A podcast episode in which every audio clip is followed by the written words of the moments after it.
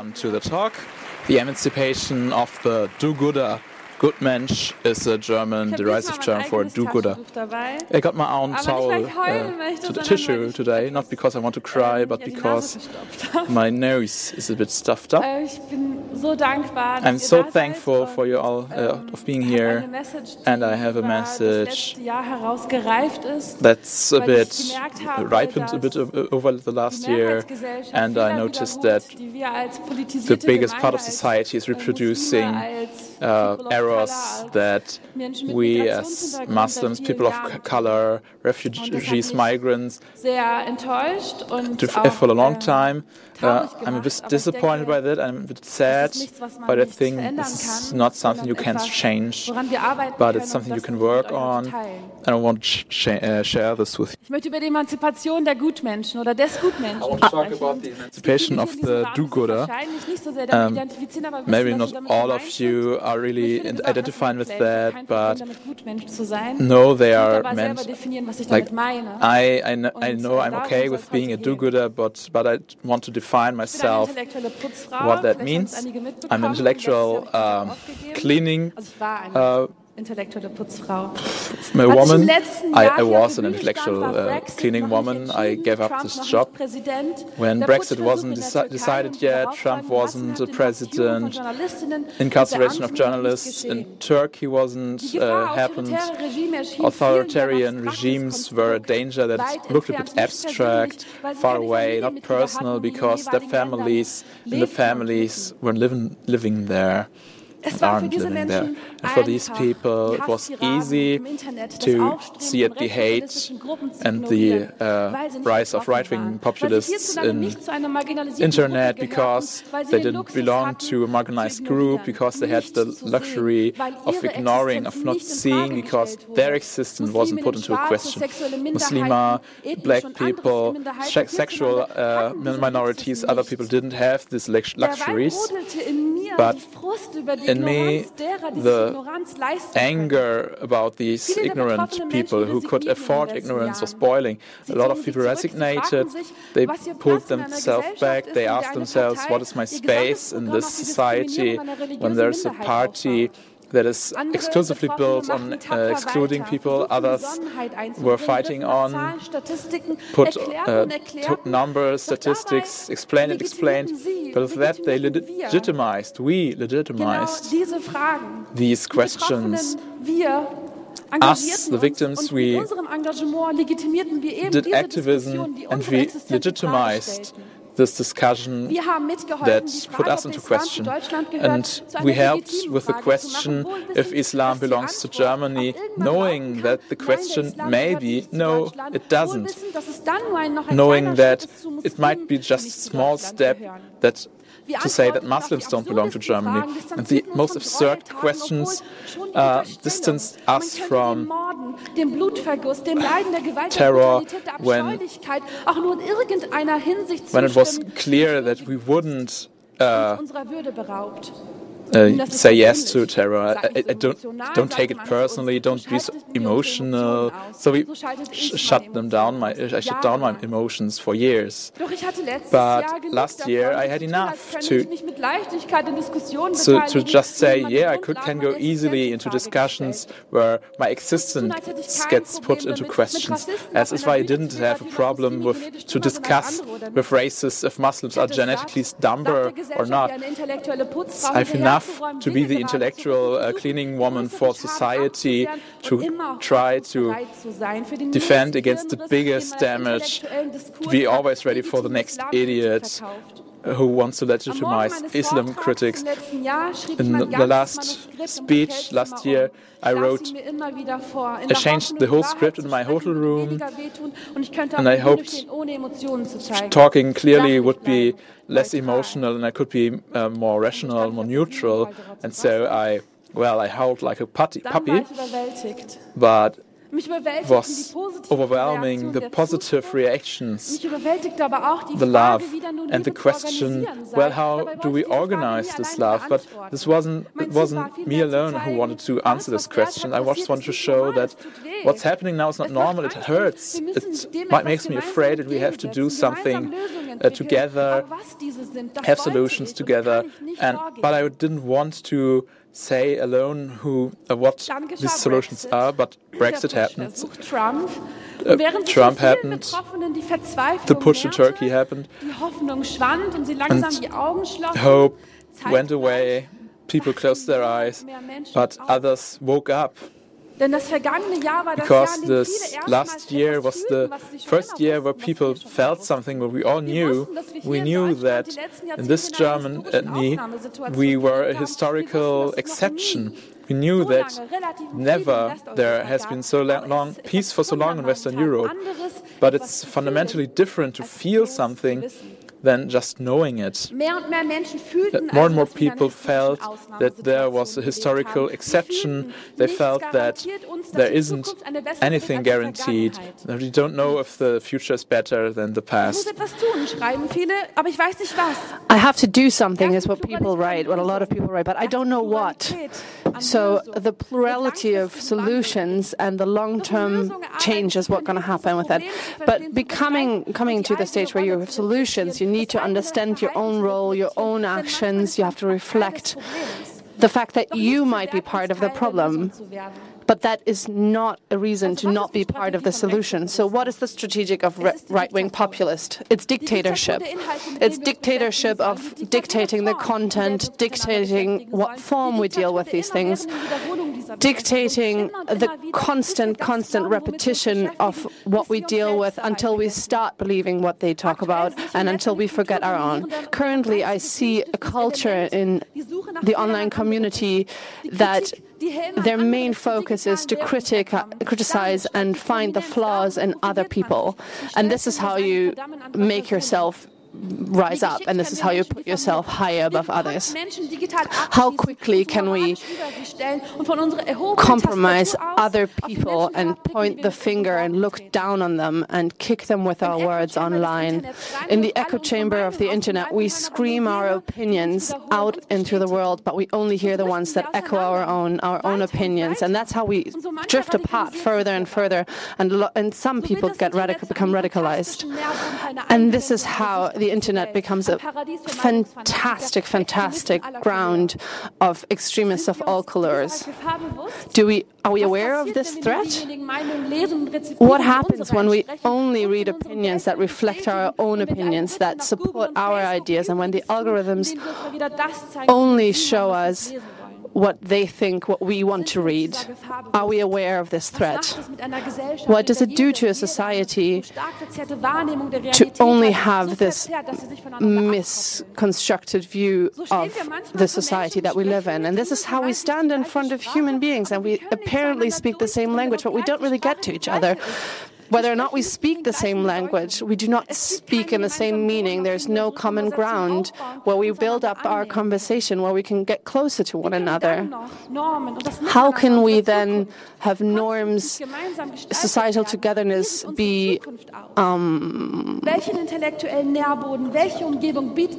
so, what kind of what kind of grounds does the internet offer for the next generation? What are going to be the opinion makers of tomorrow? And what is with the people that build the audience in this scenario, that see the hate, that react to the hate. Look around. The perception of these scenarios, it, it changes us. It does change us. How many times have I heard in the last months about hate on, in this society? Islam, women, migrants, refugees, those are topics, those are polarizing. No. Those topics are not per se polarizing. They are being polarized by blogs and forums and threads dominating our public discourse and debate. And I cannot stress this enough. The hate in the comment section is not a generically grown thing. We think that these comment sections reflect on the societal opinion, but honestly, these comments in threads, blogs, and right populists are being organized by right populist groups. They target specific articles to give the appearance that certain subjects, such as migrations, refugees, women, are not something that we should have as a part of public discourse. They recenter our perception of what is normal. It's not just an attempt to quiet people to shut them up, but it's an attempt to change the public audience. Imagine you're sitting here in this audience, which shouldn't be that hard, and you actually agree with what's being put up on stage, but next to you is somebody that constantly is shaking your head. And right now he's maybe interrupting and screaming. But even though you don't necessarily support their opinion, but it doesn't really take that long for you to be like, well, maybe it's a bit questionable what's being put up on stage. And this is how um, rights become questionable. And this is exactly what these commentators and forums are attempting to do. They're trying to not just influence the people who are writing, they're trying to influence the people who are reading. And this is how hate speech becomes something that's acceptable to do in society. And for years and years and years, we've stepped into these traps, we've reacted to these provocations, and we've discussed them in every medium, in every way, shape, or form. And this is how they influenced and dominated our political agenda, and they dictated what we talked and how we talked about. We made the AfD, the German right wing populist party, this big. We created the discourse and made it as big as it is. Because after Gauland's words on Boateng, we, for many, many days, discussed whether or not a black person can actually be a good neighbor in many talk shows. What a pity, what a shameful thing.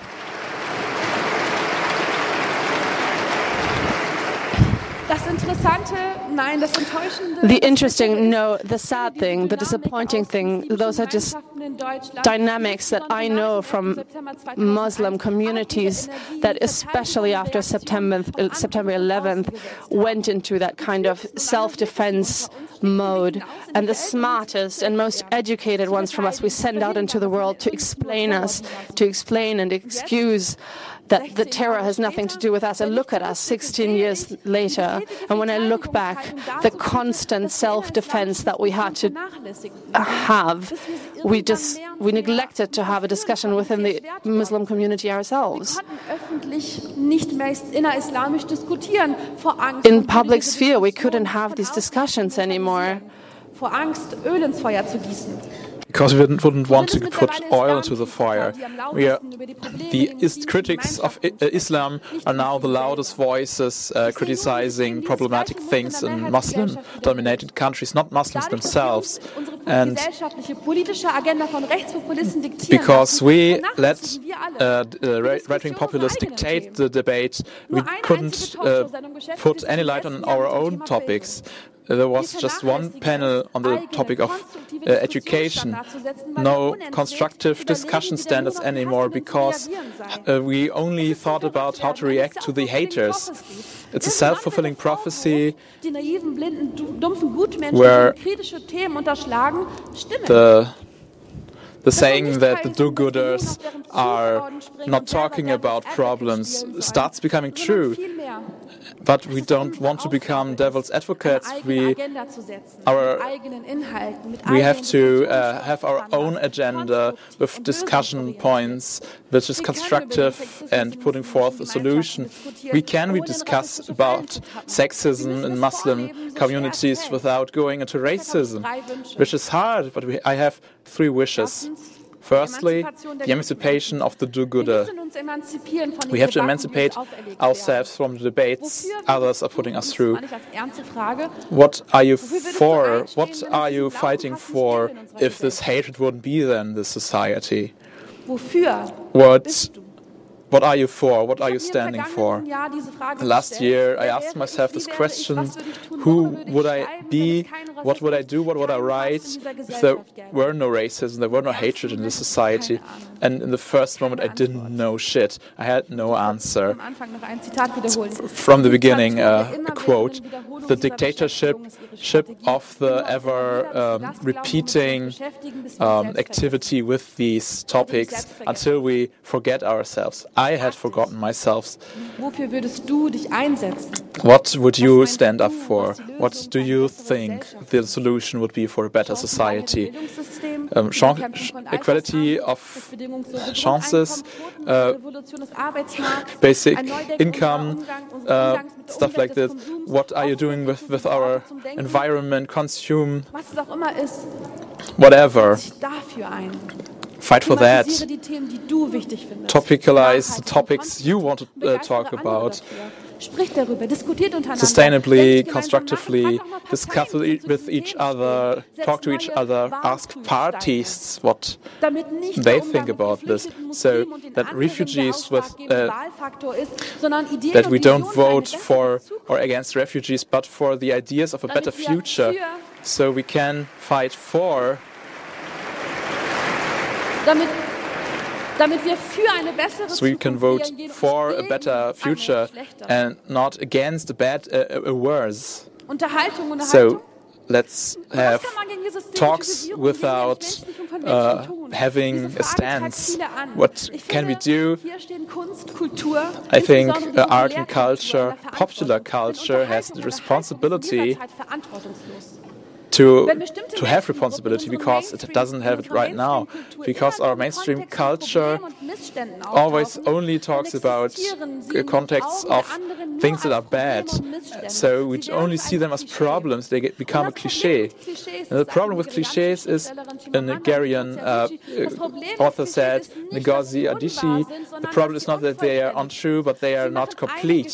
They make one story so so only star uh, to the only story and she tells us how the singular story uh, robs people of their human rights.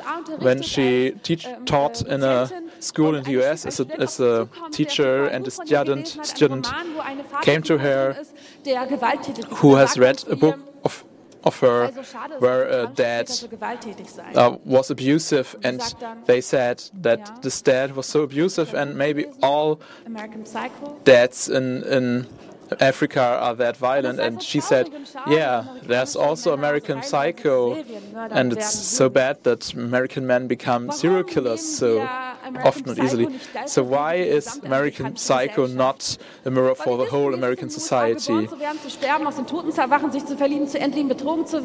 Holy shit. We know all facets of life. But how is it with other people, other groups in our society? How experience do we experience them? How do we experience minorities?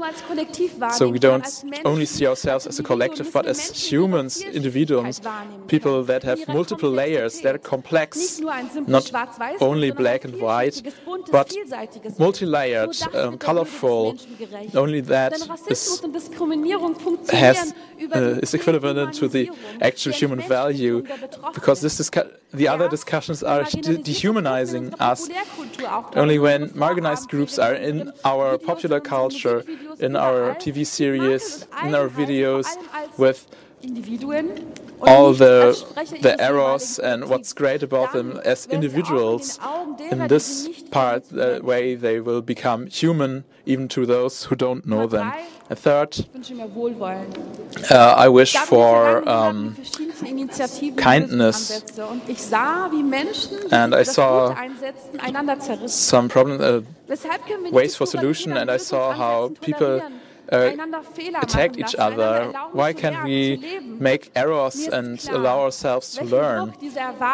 Like, that's a lot of pressure having these ideals with all these things we could do wrong, with all these minorities we could hurt we are threatening ourselves with not being able to do anything.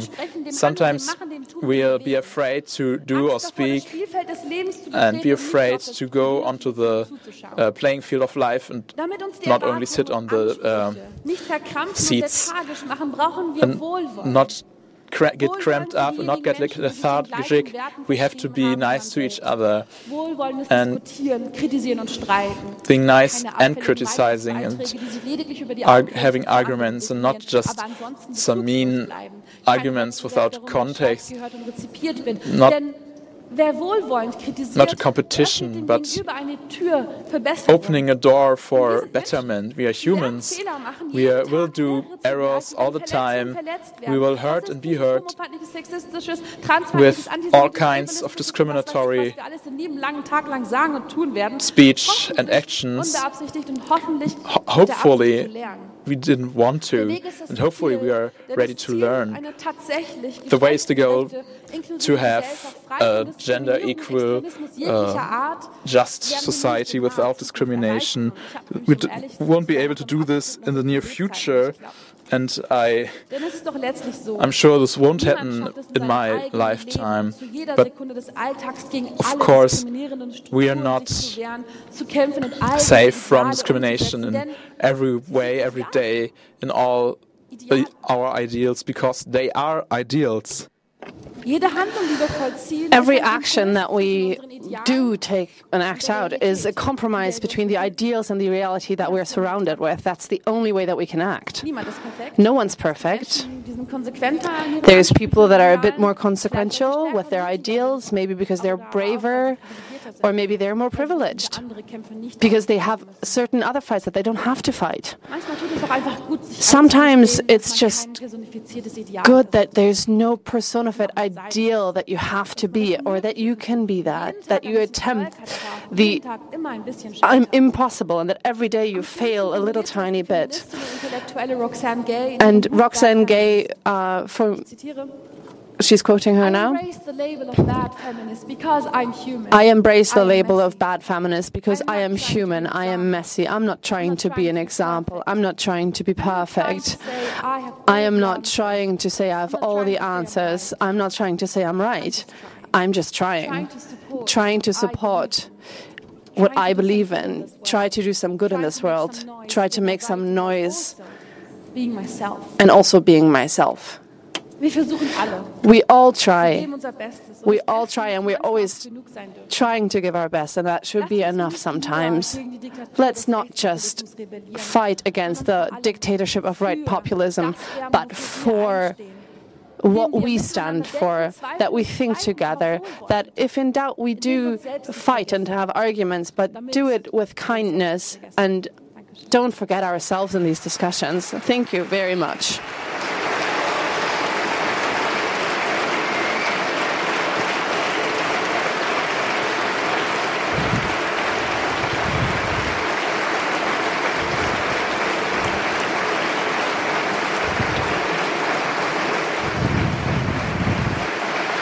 Dein Applaus.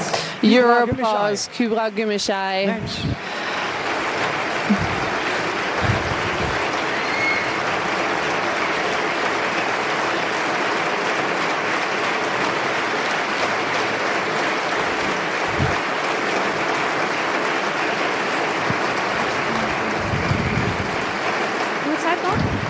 Do we still have time?